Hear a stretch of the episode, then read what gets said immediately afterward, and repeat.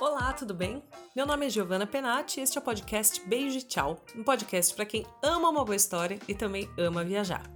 Toda semana você ouve aqui histórias inspiradoras, divertidas, emocionantes, enfim, inesquecíveis, contadas por quem viveu. E para mandar a sua, é só preencher o formulário que está na descrição do episódio. Pode se convidar para participar sim, que eu vou ficar muito feliz.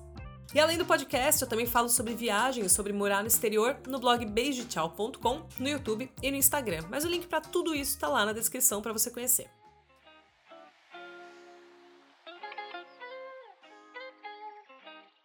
O episódio de hoje é mais um que vai te deixar de cabelo em pé. É engraçado porque no começo do podcast eu falo que são histórias divertidas, emocionantes, inesquecíveis, e eu só trago história de trevas pra cá, de perrengue, né? Mas esse podcast não é um podcast só sobre perrengue de viagem. No entanto, a história que você vai ouvir hoje se passa no Hotel Cecil, lá em Los Angeles. Sim, esse é o tal hotel, entre aspas, amaldiçoado, que teve centenas de mortes ao longo da sua história e que ficou conhecido nos últimos anos por causa da morte da Elisa Lam, que era uma moça de 21 anos que foi encontrada na caixa d'água. A Netflix acabou de lançar um documentário, uma série documental, sobre esse caso, e enquanto eu estava assistindo, eu pensei: algum brasileiro já ficou hospedado nesse lugar e vai topar contar como foi no podcast. E dito e feito, o Vinha ficou lá em 2016 e sim, coisas sinistras aconteceram. Se liga nessa história. Então tá, vamos começar a contar essa história da minha viagem a Los Angeles, mais especificamente quando eu fiquei hospedado no Hotel Cecil, é, que já era um hotel muito famoso há muitos anos, mas ganhou uma fama aí maior agora porque tá com um documentário na Netflix do caso da Elisa Lam, que também é, é um caso bem famosinho na internet. É, eu sou o Vinha, eu me chamo Felipe Vinha, mas todo mundo me conhece só como Vinha, tenho 35 anos, sou jornalista, e graças à minha profissão, eu, via, eu teve uma época da minha vida que eu viajei bastante. Hoje em dia, obviamente, a gente está em pandemia, então a viagem que eu faço é do quarto para a sala e da sala para a cozinha. Mas, mas eu já viajei muito e em especial para Los Angeles, porque é uma cidade né, que é entretenimento, videogame, quase todas as empresas de videogame são na Califórnia e videogame é a área que eu atuo. Então eu viajava muito para Los Angeles para vários eventos e um deles é a E3, que é um evento anual de, de, de, de, games e tal. E só que eu sempre ficava hospedado, hospedagem e, e, e passagem eram sempre por minha conta porque eu, eu era freelancer de, de um veículo que eu, que eu trabalhava para cobrir a E3. E aí eu escolhi os hotéis onde eu ia ficar. E aí um belo ano eu, eu fui escolher os hotéis e não tinha mais vaga em um hotel nenhum. E só tinha em um deles que estava muito barato que era o hotel Stay on Main. Tava com esse nome na, no, no, no, como é que se fala? Nos buscadores de hotéis e tal. Que ano que era isso? Isso foi em 2016 e era minha terceira, é três ou segunda, enfim, uma, uma dessas aí. Mas era, sei lá, a minha quinta viagem para Los Angeles. Los Angeles é um lugar assim que eu amo odiar, sabe? Porque. Ah, eu também. Ai, nossa, sim! Eu, eu, já escrevi um texto no blog que se chama assim: é, eu queria fazer uma série que eu ainda vou fazer, que é Meu Destino Decepcionante. Tipo, o lugar que você queria muito ir, chegando lá você odiou muito. O meu é Los Angeles. Mas eu não vejo a hora de ir de novo e reclamar tudo exato, de novo. Exato, assim. Não, não achei uma cidade bonita, não achei uma cidade. Tirando Hollywood ali, a área de Hollywood não achei uma cidade com muita opção do que se fazer. Só que, tipo, sempre quando eu ia lá eu me amarrava, eu ficava andando pelas ruas, ia na Target que tinha gigante, não sei o quê. Enfim, eu amo odiar Los Angeles. E eu já tinha ido. E é outra pegada também, né? Ir lá durante E3 é um rolê meio. Eu já fui no E3 também. Sim. É uma sensação meio festa, assim, né? Tá todo mundo Exato. ali, tipo, um monte de gente que você conhece. Exato. Então ir para Los Angeles não é igual ir para 3 é, é uma, uma, outra, coisa. coisa. É um outro clima. E cada ano mais tinha, cada ano que passava tinha mais brasileiros indo, então era sempre incrível você encontrar com a galera. Uhum. E, enfim, aí Los Angeles eu já tinha ido muitas vezes, eu já conhecia bastante a cidade, mas não conhecia esse hotel. E nessa viagem eu estava indo com uma amiga minha. É, que, que ia, ia fazer a cobertura junto comigo para a mesma empresa e aí no mesmo esquema. A gente ia, era freelancer ia, com que a gente fosse receber depois a gente ia pagar o, a hospedagem, gasto de viagem. Ou seja, o mínimo gasto possível, O né? mínimo gasto possível. E aí eu falei pra ela, é, olha só, a gente vai ficar nesse hotel aqui, é o Stay On Main, ele fica na rua tal, acho que é 640 South Main Street, uma coisa assim. É, eu lembrei que eu vi no documentário o endereço e, e me bateu a lembrança do, do 640, foi bem forte. É, enfim. Aí ela, ela que era muito ligada em histórias de terror e lendas urbanas de internet, na mesma hora ela reconheceu. E, e me falou assim, isso antes de viajar. Cara, você tá maluco, esse é o Hotel Cécio, porque ele tem histórias e tem pessoas perigosas nesse hotel e não sei o quê. Aí eu falei, cara, eu não conheço de fato, assim, não é. Como é que é esse hotel? Ela, aí ela lembrou do caso da Elisa Lam, que era o mais famoso. E eu falei, cara, esse hotel realmente. Eu falei, ah, não pega nada, vamos lá, já tá reservado, é o único hotel que tinha vaga, não tinha outra opção. E fomos, né? Depois, dias depois a gente estava viajando, seja o que Deus quiser, segurando a mão de Deus.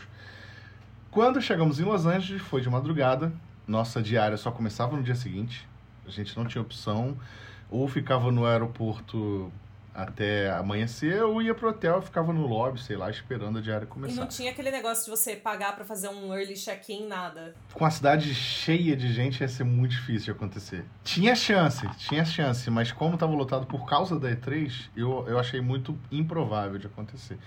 Mas como a gente viu que era um hotel gigantesco, 700 quartos? provavelmente com um lobby gigantesco, é, a gente foi pro hotel, porque a gente queria descansar pelo menos num lugar confortável. E o lobby do hotel normalmente tem um sofazinho e tal.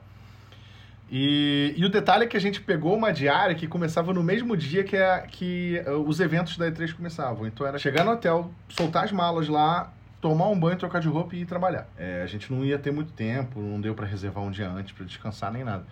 E aí chegamos no hotel de madrugada, é, resumo da ópera, não tinha quarto de verdade, de fato, a gente teve que ficar no saguão a madrugada toda. E aí quando foi, sei lá, 10 da manhã, a diária começaria às 13, né, uma da tarde. Mas quando foi 10 da manhã, o hotel conseguiu vagar, ou um, um hóspede que saiu antes, conseguiu vagar, a gente esperou limpar. Entramos, deixamos tudo, trocamos de roupa, pá, não sei o que, fomos trabalhar.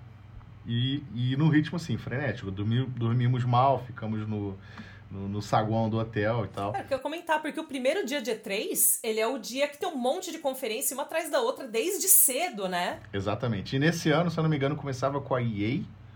Acho que foi isso. E aí nesse primeiro dia eu acho que só tinha EA e depois tinha tipo umas, umas, umas reuniões particulares das empresas. E aí Sei. Sony e Microsoft, que eram as maiores, eram no dia seguinte. Mas tinha EA Ah, menos mal. logo no início do dia, né? Então isso era uma coisa que a gente tinha que dar conta. É, a EA, pra quem não conhece, de FIFA, The Sims, enfim.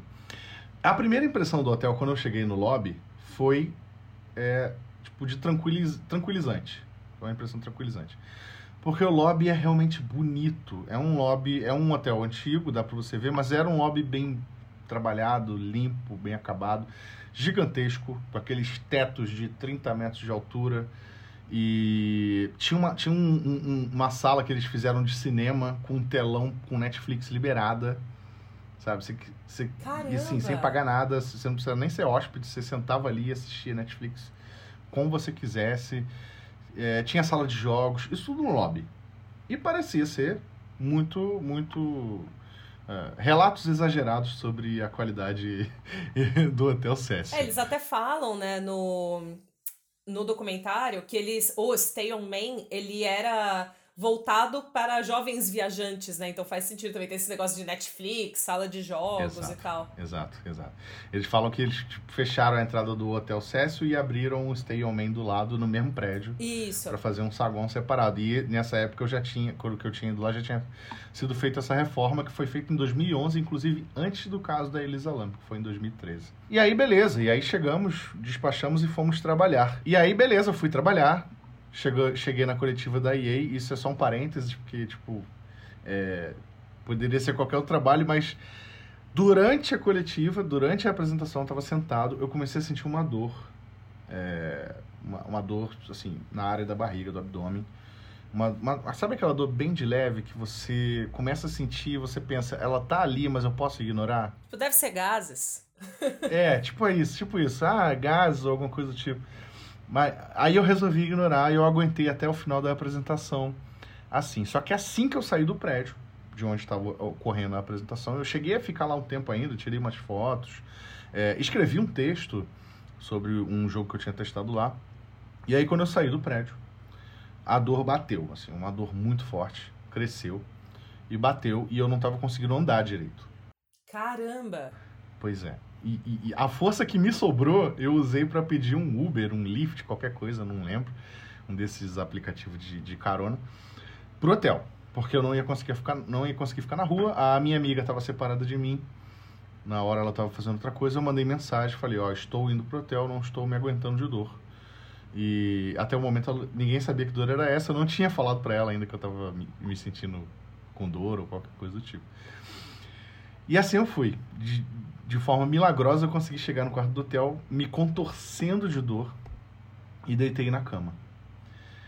Aí eu pensei, ah, um, um detalhe antes de, de, de, trabalhar, que eu falei que o lobby era lindíssimo e, e, o hotel tinha passado uma primeira impressão incrível. Quando a gente chegou no quarto, essa primeira impressão foi destruída, porque os quartos eram péssimos, eram feios. O que, o que a galera viu no documentário da Netflix é realidade. Os quartos eram feios, pequenos, Caramba. sujos, com marcas na parede, com, sei lá, com restos de, de baratas. É, aquilo não é exagero. Que nojo! É, aquilo não é exagero. Aquele é lance real. do, do o carpete que parece que seu pé vai ficar grudado assim que você vai perder o sapato. Eu, Aham. eu vi isso no documentário, mas eu não lembro de ter carpete no nosso quarto. Mas eu não duvido.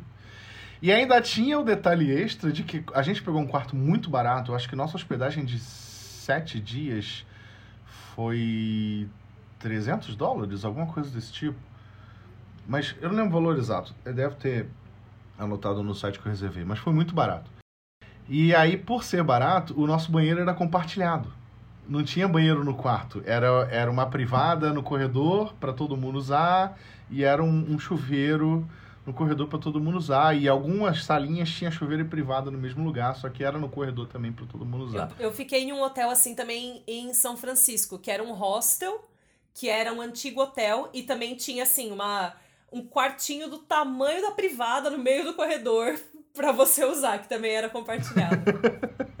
Era tipo isso, era tipo isso. E, assim, quem, me, quem tem mais é, contato comigo, intimidade comigo, sabe que eu sou extremamente chato com, com, com higiene. Tipo, eu, eu não consigo usar banheiros fora da minha casa ou banheiros de onde de locais que eu não frequento muito, sabe? Tipo, eu só consigo usar e banheiro. você foi escolher esse lugar para ficar hospedado por uma E eu não, eu não tinha me ligado que o banheiro é compartilhado, eu só me liguei lá. Se eu tivesse visto, eu tinha cancelado. E aí foi, né? E aí voltando pra minha dor, eu já no quarto, é, com muita dor, eu consegui. Eu achei que era dor de barriga. Criei forças de não sei de onde, fui tentar ir no banheiro para ver se passava. Não passava, achei que era, enfim, uma série de coisas de fácil resolução. A dor não passava, a dor só aumentava mais, tipo, cada vez mais, ao ponto de eu pensar que eu ia cair duro ali no quarto sozinho, Caramba. completamente do nada. Tipo, ia morrer e dali não ia passar e aquele era o meu fim. Eu pensei nisso de fato, porque era uma dor que eu nunca senti antes na vida e eu acho que eu nunca vou voltar a sentir, sei lá, a não sei que no dia que eu morrer, de fato. Mas. E aí eu, eu pensei, cara, eu preciso de ajuda, senão vai, o pior vai acontecer. E aí eu peguei o, o, celular, mandei mensagem pra minha amiga e falei, cara, me ajuda, me salva. Corre aqui pro hotel, larga tudo que você estiver fazendo. Avisei o, os meus empregadores, falei, olha só, eu tô com muita dor, eu vou no médico, não posso responder ninguém agora. E aí foi, e assim foi. A minha amiga chegou lá meia hora depois, é, me ajudou e viu que realmente não tinha o que ser feito. Não tinha Buscopan que ia resolver essa dor. Nada, nada, nada, nada. E aí me levou pro lobby do hotel e comunicou o, o, o rapaz lá da, da, da recepção para chamar a emergência. Nisso eu lembrei da, da, da moça do documentário, que foi a gerente do hotel, que falava que toda hora, todo dia tinha milhares de chamados de emergência no Cécio.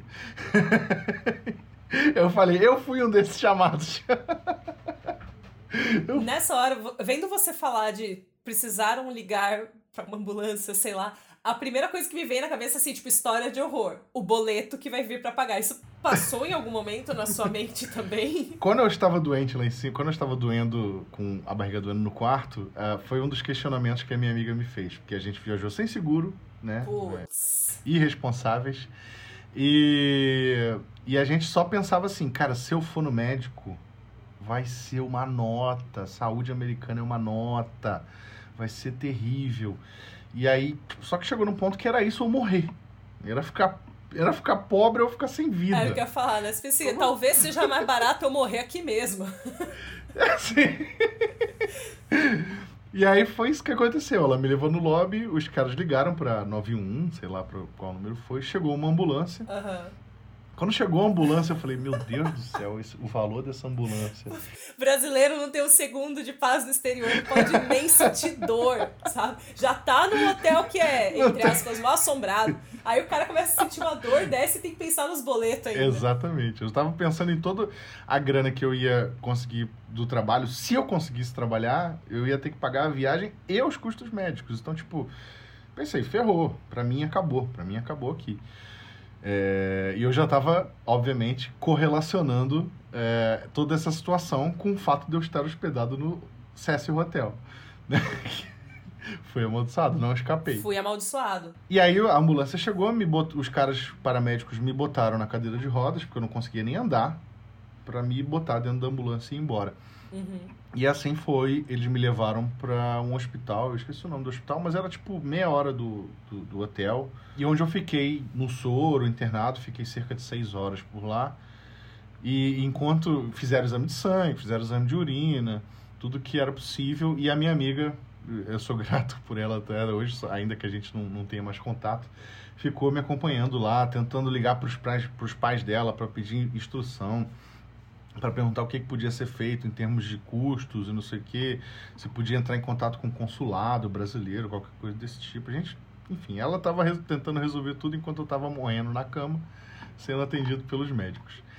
E, e aí, no final das contas, quando já estava de noite, eu cheguei lá no final da tarde, quando já era, sei lá, oito e meia da noite, a, foi muito engraçado. A enfermeira veio para mim, eu já estava bem, a, a dor já tinha passado.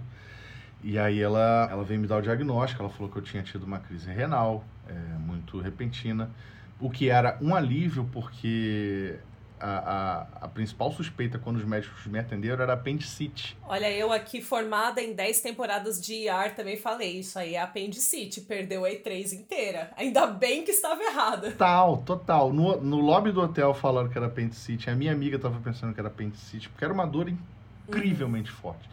E quando eu cheguei no, no pronto atendimento, a desconfiança inicial era apendicite. E aí, e aí eu já estava ciente disso também. Só que ela não, a primeira tranquilizada que ela me deu foi essa. Não é apendicite, é você teve uma crise renal, você foi medicado com remédio tal, remédio tal, remédio tal, e aparentemente normalizou. A gente vai te receitar remédios para você comprar e continuar tomando nos próximos dias, e você continua acompanhando, se você piorar, você volta. Aí eu, depois que ela falou que não era apendicite, eu fiquei tranquilo. E aí veio a minha próxima preocupação. Eu falei, falei com, com, com a enfermeira, olha só, eu, tenho, eu tô com outro problema, que eu sou brasileiro, sou estrangeiro. Eles tinham pego meu passaporte, já sabiam disso. Eu não tenho muito dinheiro e eu estou muito preocupado com os custos desse atendimento. Que vai, vai ser um atendimento caríssimo, eu sei que é muito caro. É, só ambulância é centenas de dólares, né? Sim, sim, sim. Exames médicos e tudo mais. E aí ela virou para mim e falou: não, você não se preocupa. Como você é um estrangeiro legalizado no país, você está coberto pelo Obamacare. Nossa! Gente, até arrepiei de emoção aqui. Nunca soube disso, mas falei um, um thanks Obama bem alto na minha mente. E ela me explicou por alto que o Obamacare ele cobre 30 dias de atendimento de emergência para estrangeiros legalizados no país e se eu precisar voltar lá também, se eu tiver uma pior ou qualquer coisa do tipo. Né? Então, de fato, foi completamente isento por conta disso. Caramba, que sorte, mano! Olha, acho que se eu nunca dei uma cagada tão grande nessa vida, acho que essa foi a maior e gastei toda a minha sorte possível. Caramba! Hoje, hoje não tem mais Obamacare, né? O Trump acabou com, com esse, esse programa. Eu acho, não tenho certeza. Eu acho que tem, mas ele, o Trump minou o programa de uma forma que tá, tipo, muito abaixo do que era nessa época. Então, se você estiver indo para os Estados Unidos, não esqueça o seguro viagem. É, pois é. Vamos ver se, se, vai, se muda alguma coisa agora com Biden, mas realmente o Obamacare não é o mesmo de, dessa época, né? Eu acho que foi, quando eu fui em 2016, eu acho que era o, era o penúltimo ano do Obama, né? Depois que, foi, depois que teve a eleição e o Trump entrou. E aí foi isso, eu melhorei, saí do, do hospital. No mesmo dia. Tipo, seis horas depois saiu novo. Como se não tivesse tido nada. No mesmo dia. Nove da noite, tava saindo do hospital com a minha amiga. Eu de pijama no meio da rua, porque Estados Unidos é assim, né? Tu sai de pijama no meio da rua, ninguém liga. com o pijama que eu tava no quarto do hotel, eu fui pro, fui pro hospital. E aí chamamos um Uber, voltamos pro hotel e, e beleza, já era de noite, só comi alguma coisa e fui dormir. No dia seguinte eu acordei, já tinha coisa para fazer, acho que Ubisoft era a primeira coletiva. E aí, só que eu passei na farmácia antes. Eles me passaram alguns remédios, tipo ibuprofeno, coisas desse tipo, assim. E aí, eu, quando eu cheguei na farmácia, isso eu até. Isso eu nem relatei no texto que eu fiz a respeito dessa viagem, é uma informação mais inédita. Quando eu cheguei na farmácia, é, os remédios também eram caríssimos. E os remédios não eram cobertos pelo, pelo Obamacare. Então, assim, eu comprei o mais barato, eu acho que era justamente o ibuprofeno, que era, sei lá, 30 dólares, que, que é caríssimo se você comparar com o Brasil. É, né? sim. sim. Era o mais barato. Ai! É, era o mais barato. Os outros eram tipo 200 dólares, coisa do tipo. Porque não tinha plano de saúde. Se você tem plano de saúde nos Estados Unidos, você, no, nos Estados Unidos, você tem um abate do, do, do, valor de remédio, né? Então, como eu não tinha, era o valor, é, valor cheio. E aí comprei e falei, seja o que Deus quiser, eu tô me sentindo melhor, vou tomar só esse aqui, porque eu, eu, é o mais forte, sei lá, e, e é o mais necessário, e, e, vamos nessa. E aí o restante da viagem, fiz meu trabalho, consegui fazer meu trabalho, é, já estava melhor. Normalmente, nada aconteceu. Normalmente, nada aconteceu em termos de saúde. É, claro, dei uma maneirada na alimentação, né, porque crise renal, você, né, você provavelmente está com algum problema no corpo em relação à alimentação. E segui a vida. Voltei pro Brasil, normal, acabei o trabalho, foi tudo tranquilo. E beleza. Aí eu quero só dar um salto no tempo, mas eu ainda vou voltar nessa viagem, só para falar dessa crise renal, porque ela, como ela se relaciona com a minha estadia no SESC, para ficar mais assustador ainda. Assim que eu cheguei no Brasil de volta, eu marquei um. Como é que é o nome do, do médico do rim? É. Nefrologista. Nefrologista, isso, nefrologista. Marquei um nefrologista para me atender. Fui lá, fui atendido, fiz todos os exames que ele pediu. Quando saiu o diagnóstico, ele falou: "Cara, o seu rim tá perfeito. Você não tem, não mostra históricos de problema, não mostra propensões a problema. Nada nunca aconteceu. Tipo, todos os seus exames estão perfeitos. Então, tipo, nada nunca aconteceu. Eu tava com, com, com um prontuário médico americano, eu mostrei para ele, olha só, tá tudo escrito aqui. Ele leu, falou, é, é verdade, não sei o que, mas nada. Nada, nada, nada. Não sei de onde saiu esse problema, não sei de onde veio e não sei para onde foi. E desde então eu nunca mais tive problema no rim também. Gente, isso é muito estranho, né? Será que foi um. Eu sou cética, completamente cética, mas eu também acredito em todas as coisas ao mesmo tempo. Então, ao mesmo tempo que eu tô assim, ah, isso aí foi a maldição do hotel, porque você, você mesmo falou, né? Nossa, se eu, se eu cair morto aqui, cara, é isso que vai acontecer. Tipo, é o hotel que tá levando embora. Mas ao mesmo tempo eu fico assim, será que tava muito estressado, né? Porque não tinha dormido muito bem naquele dia. Então eu, eu acredito nas duas versões. É, a explicação, se você parar para pensar numa explicação científica básica, você pode você pode pensar que eu fiz uma viagem cansativa, eu cheguei no hotel, não descansei, provavelmente estava desidratado e acabei tendo essa crise renal maluca. Verdade. Né? É, e, e, me recuperei milagrosamente, que também é outra, outra questão sem explicação. E não tive nenhum sintoma no dia seguinte. E segui a vida. Eu sou uma pessoa, assim, eu também sou um pouco cético. Não, não vou dizer que eu sou totalmente cético, porque eu já passei por algumas experiências meio, meio sinistras. Mas essa minha amiga, não.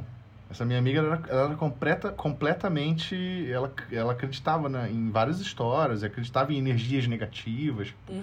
que eram capazes de manipular a realidade ao nosso redor e tal. Assim, tem muita gente que acredita nisso, tem teses e hipóteses que envolvem questões de, de energia e tal. Uhum. Eu, eu também não questiono, não, sabe? Desde que você não tente convencer ninguém que a Terra é plana, você pode acreditar na... Exatamente. Você acredita no que você quiser, mas acredite você. É. Isso, isso. Você pode acreditar que existe energia negativa e energia positiva. Você sentiu alguma coisa assim no Cecil, no hotel? Alguma coisa que, tipo, uma coisa esquisita? O interior do, do hotel era sinistro. Depois que você passava do lobby, os corredores eram meio sinistros. Principalmente porque a gente quase não via os hóspedes, os outros hóspedes no corredor. Era raro você encontrar, ainda que o hotel estivesse cheio, você encontrava mais a galera no, na hora do café da manhã e tal. E no próprio lobby. E, como eu disse, a conservação do hotel também não, não passava uma imagem muito boa. Né? É, que daí também não, já tem a fama, o lugar tá mal conservado. E eu, eu acho o corredor de hotel um negócio muito assustador. Assim, acho que a gente até essa coisa tipo de filme e tal, né? Que você vê aquele corredor longo já é um negócio que dá um medinho, assim. Exatamente, né? você tem aquela lembrança do iluminado e tal. Nada, nada ajuda o caso, né, basicamente. E aí, por causa dessa minha amiga, eu não tenho registros fotográficos em vídeo, né, porque como ela era muito supersticiosa, ela não deixou eu tirar foto.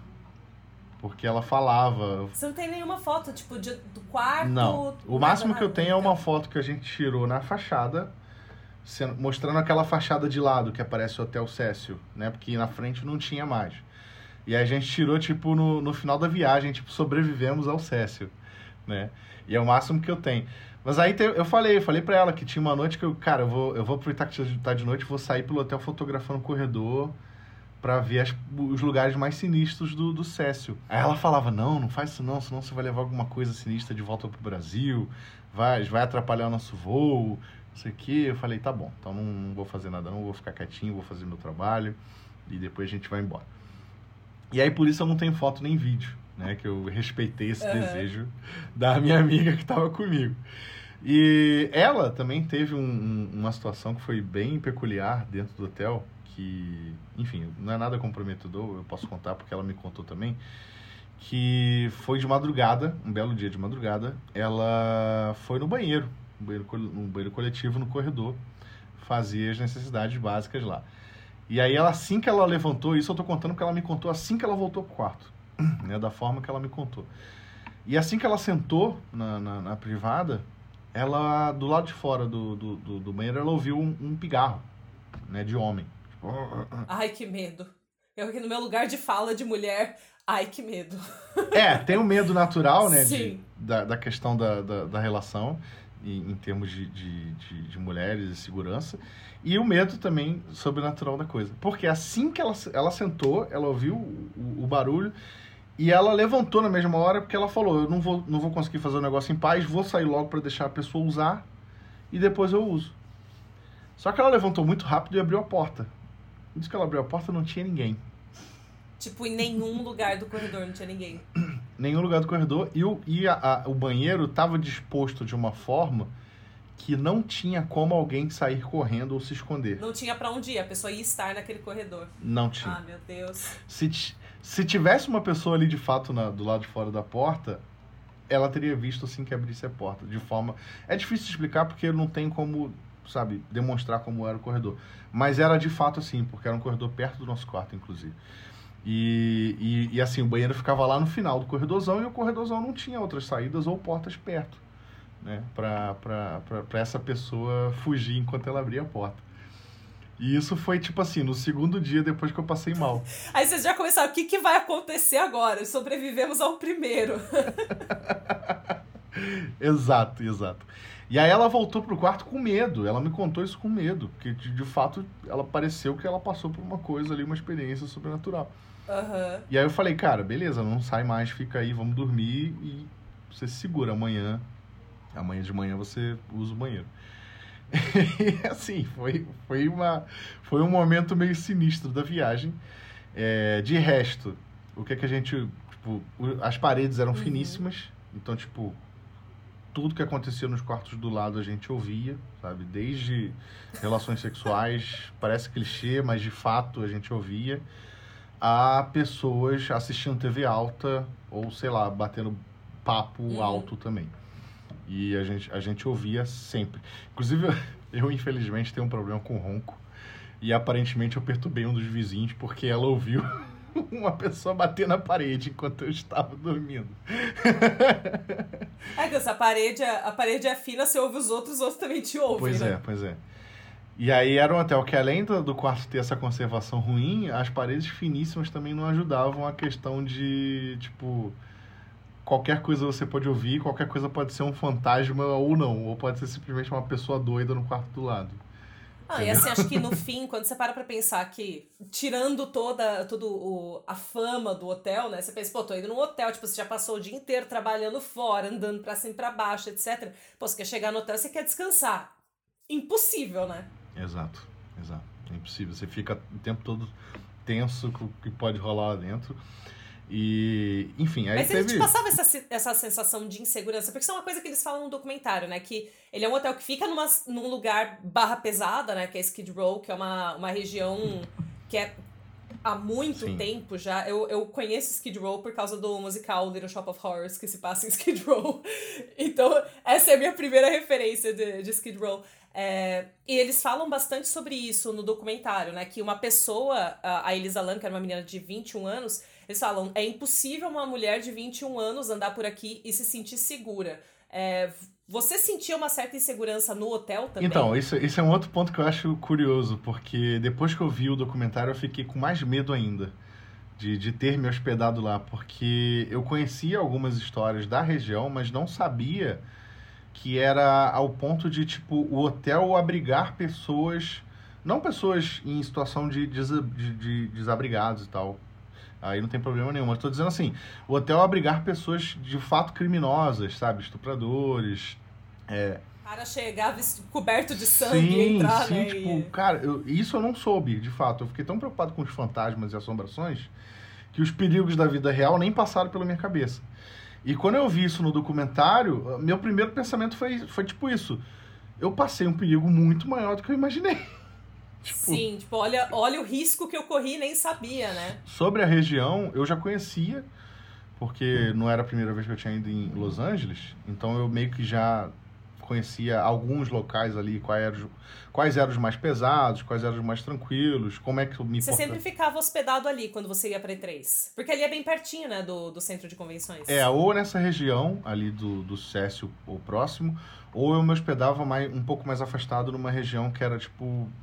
Era como se fosse a região do, dos mexicanos de Los Angeles. Tipo assim. Tá. onde tinham onde era inclusive também assim que eu lembro que teve uma viagem que eu fiz pra lá que eu fiquei hospedado num hotel esses hotéis que é tipo um motel norte-americano aqueles motéis que aparecem em filmes e era uma família toda indiana é, que administrava o hotel tipo a família inteira era indiana e aí assim que eu cheguei eles me alertaram eles falaram olha não sai depois das oito e meia da noite na rua porque a gente está numa região de gangues mexicanas e, e é muito perigoso Caramba. e tal. pra você ter uma ideia, tinha um. Era um Taco Bell? Não. Era um, era um desses fast foods que tem, não era o McDonald's, não. Do lado do hotel, e eu fui lá uma vez pedir comida para comer no quarto, e a, a- a- todo, todo o balcão do, do- do- da caixa para pegar ao lugar para pegar a comida era protegido por um vidro por um vidro antibala blindado é Caramba! pois é. Então, assim, eu conhecia quais eram as áreas mais sinistras. E aí, ali, de fato, realmente, perto do Cécio, não exatamente a rua do Cécio, aquela rua ali é até bem movimentada e tal, mas perto ali tem umas áreas que são realmente bem Uhum. é, esquecidas pelo poder público, sabe? Onde, tão, onde está a galera que é, é, desabrigada, a galera que se foge de, de, de hospitais e foge de, de cadeia e tal. E, e, de fato acontece. Inclusive, eu- ne- nessa mesma viagem eu passei de, de, de Uber uma vez voltando da E3 por ali, por uma dessas ruas. E eu fiquei apreensivo, né? Porque você fica, não só por- pela questão das pessoas que estão morando ali, mas também porque não deixa de ser uma questão de segurança pessoal também, né? Você não sabe quem, quem são essas pessoas e, qual é o contexto que elas estão ali. Só que em nenhum momento passou pela minha cabeça que o Cécio também abrigava alguma dessas pessoas. Eu só soube Uhum. dessas histórias depois que eu li, que eu vi o documentário. Mas eu, eu realmente fiquei bem surpreso quando eu vi o documentário por causa disso. É, E assim, também entendi o lado da questão. Eu até hoje, depois de eu ter visto o documentário, toda a questão que eles levantaram da. da, da como é que se fala? Da, das causas sociais, uhum. né? Que o Cécio se envolve. Eu até eu passei até a me sentir um pouco um pouco incomodado com o fato da galera simplesmente taxar o hotel como assombrado. Nossa, é, isso era uma coisa que eu, eu ia te puxar essa pergunta justamente, aproveitando que você trabalha com entretenimento, né? Porque eu, terminei de ver ontem, ainda não falei com ninguém sobre esse documentário. É, e isso é uma coisa que para mim é muito clara, né? Porque a gente fala assim, ah, sei lá, você joga o teu Hotel Cecil no Google, no YouTube, provavelmente vai aparecer o Hotel Mal Assombrado de Los Angeles. Mas é muito fácil de você conectar os pontos e entender que ele é um hotel que está numa situação esquecida pelo poder público, assim. Exatamente. A culpa não é do hotel, claro, né? O hotel está num lugar que onde as pessoas foram esquecidas pelo poder público. E eu acho que o documentário fala, fala, deixa isso muito claro também. Eu queria saber a sua opinião sobre isso. Não, o documentário ele te dá, ele te dá um, uma boa bordoada no final, né? Porque ele constrói todo aquele, aquele caminho aquela imagem pra, de, de ah, o hotel é assombrado, ah, teorias da conspiração, ah, a menina foi uma arma biológica, sei Nossa lá. Nossa senhora, essa da arma biológica eu dei muita risada. Aí pegaram o cara lá que é metaleiro pra culpar o cara que tinha matado a mulher só porque ele se hospedou lá um ano antes. Sabe? Um ano antes ainda, pesadíssimo. Pois é, e aí no final mostram a realidade primeiro, esclarecem o caso, em princípio ele foi esclarecido, né? E segundo, mostram que o, o Cécio, de, de, assombrado, ele não tem quase nada, né? Na verdade, é um hotel que sofre com a região, sofre com a má administração de Los Angeles. E o que é mais incrível é porque ele nasceu como um hotel de luxo, é. né? Ele nasceu para ser um hotel da elite, um hotel gigantesco, um hotel com não sei quantas vagas. E hoje em dia ele não é nada disso, né? E aí quando você chega no final do documentário, você entende um pouco mais a situação social do negócio você meio que até se sente mal por ter tratado aquele lugar, nossa, que um hotel assombrado. E, tipo, ele pode ter suas. Ele pode ter os seus problemas, suas mazelas, trazer uma carga negativa quando você vai para lá, mas, tipo. Tem uma boa explicação por trás, né? Uma, uma, uma explicação lamentável. sim. Eu acho que uma das coisas né? que o documentário faz. Eu acho que tem três pontos que o documentário aborda muito bem. Primeiro, essa questão é, de moradia de Los Angeles, né? De como as pessoas que estão lá no centro estão absolutamente abandonadas. Assim, a gente largou essas pessoas aqui porque a gente não quer que ninguém veja elas. Basicamente foi isso, né? É, que é também muito similar ao que acontece, em, acho que em todas as grandes cidades, né? São Paulo, a gente tem exemplos muito claros disso também. A questão de saúde mental da Elisa Lam, eu acho que eles abordam isso de uma forma muito consciente, assim, sabe? Muito informativa, não sei dizer, mas eu achei que foi não é sensacionalista, sabe? Eles explicam o que ela tinha e tal. E a questão da, da internet se envolver no caso e como isso foi sensível, né? E como isso, tipo, acabou com a vida do cara lá, do metaleiro, tinha nada a ver com o assunto. Foi puxado para dentro até hoje não se recuperou disso. E conseguiu superar de uma forma que ele, pelo menos, ele não ficou com. Tipo, ele conseguiu seguir a vida, ainda que ele não tenha conseguido superar né? E que é uma coisa que nem todo mundo consegue. E, e mesmo assim ele superou esses, esses ataques que ele recebeu. Mas, tipo, foi uma situação lamentável. Assim, a gente não pode é, negar a verdade. Tipo, o, o Cécio, ele tem um histórico imenso de acontecimentos ruins. Se você abrir a, a Wikipédia da, da, do, do hotel, ele tem um verbete só com a lista de mortes e assassinatos que aconteceram lá. Registrados, confirmados, sem lendas urbanas sabe? E lista com serial killers que se hospedaram por lá.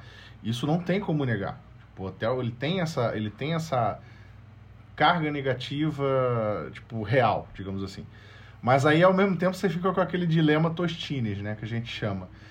Ele tem esses acontecimentos registrados na história dele porque ele lá atrás foi abandonado pela, pela sociedade e pelo governo ou ele foi abandonado é por verdade. conta desses acontecimentos e hoje tem essa fama. Entendeu? Você, você não consegue é definir é isso. Eu acho que o que é mais, o que me deixou mais assim no fim, que. Sabe aquela risada, tipo assim, ah, ó os caras lá fazendo de novo. É que eles. O hotel hoje não. Ele foi fechado, ele foi comprado por uma empresa hoteleira do, de Nova York, que eu não sei qual que é agora, esqueci. E eles querem fazer retomar o hotel, né? Porque essa região está passando por um processo de gentrificação também com vários prédios gigantescos e tal. Eles abordam isso bastante no, no documentário. E eles querem transformar novamente um hotel de luxo e fazer um bar no rooftop, não sei o que. Tipo, cara. Sim, piscina. como é que pode, sabe? Não Nossa entenderam nada, senhora. vai fazer tudo de novo. Nossa senhora, isso foi um negócio que eu fiquei um pouco. Ai, eu, eu acho que eu não conseguiria nem ter energia pra subir esse rooftop, sabe? Eu, assim, eu vi que ele foi fechado na, na época. Esse meu caso foi em 2016 e 2017 eu tava indo de novo pra E3. É, foi logo depois, né? É. E, e aí eu procurei, eu, eu tentei me hospedar Agora lá. eu vou tirar foto, né? Tava- Foi isso que você pensou. É. Eu, eu tava indo sozinho e eu sei que o hotel era baratíssimo. Eu falei, ah, se dane, vou pra lá. E, e aí eu fui procurar vaga e não tinha. Aí eu vi que tava fechado, de fato. Isso foi em 2017. Eu acho que ano passado eles reabriram inicialmente, porque quando eu fiz o meu texto agora no início desse ano, 2021, eu, eu cheguei a pesquisar para ver se tinha vaga em alguns sites de, de pesquisa. E aparentemente tinha. Então, assim, não deixa de ser assustador, não deixa de ser uma bela história para você contar para as pessoas, né? Que, que sempre se impressionam com histórias curiosas. E, e eu vou guardar para sempre, assim. E, e quero voltar um dia no Cécio, se me permitirem, eu volto. Eu quero, eu quero me hospedar lá de novo. Na frente do hotel tem um café, que é um dos melhores cafés que eu já tomei na vida, o LA Café, sabe? Na, na, na rua da frente, assim. O café, o café do hotel era uma bosta, era um wafer com, com creme de mel em cima, era só isso. E aí eu ia tomar café na rua, no LA Café, que era um, um- uma loja de café incrível que tinha lá, e eu sinto uma saudade também, quero voltar lá também pra tomar meu cafezinho.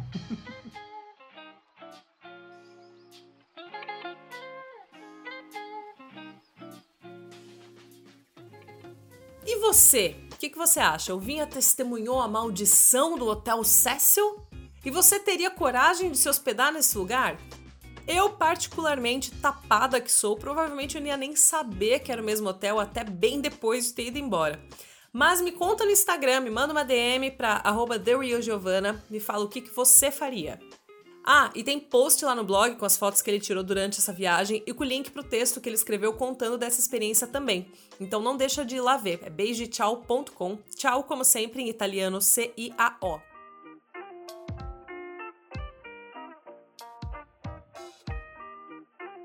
Antes de ir embora, eu queria te lembrar que além do podcast, você também me encontra no YouTube, no blog, no Instagram e no crowdfunding de todas essas coisas que acabou de bater 50% da primeira meta. É!